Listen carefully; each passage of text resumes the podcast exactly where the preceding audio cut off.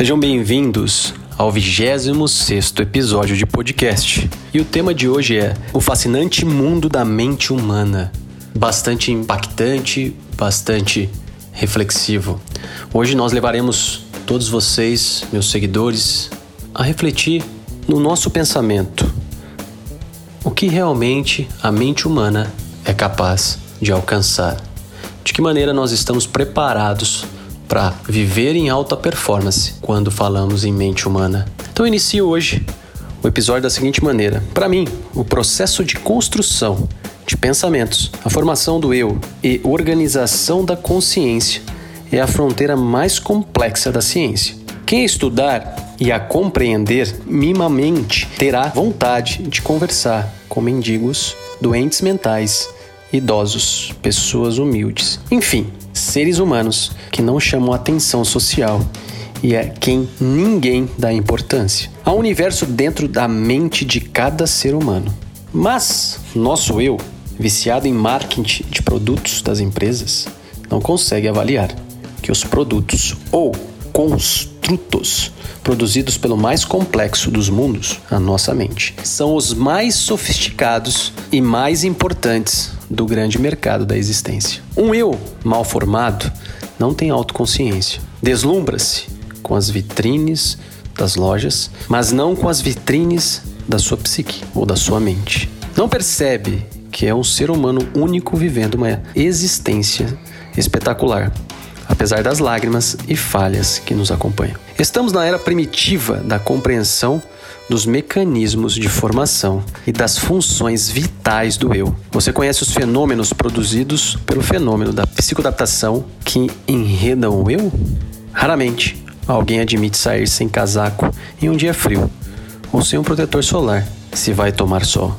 Mas por que saímos sem proteção emocional nas relações com os nossos colegas de trabalho ou com os nossos filhos ou familiares? Ninguém em sã consciência compraria um produto sem verificar o prazo de validade e a qualidade do mesmo. Mas qualificamos nossos pensamentos ou os deixamos soltos? Muitos não sabem que seu pior inimigo nunca esteve fora de si, mas pode ser seu próprio eu, que não exerce suas funções vitais, em especial uma notável, ou melhor, um notável gerenciamento dos pensamentos. A produção incontrolável de pensamentos desgasta excessivamente seu cérebro.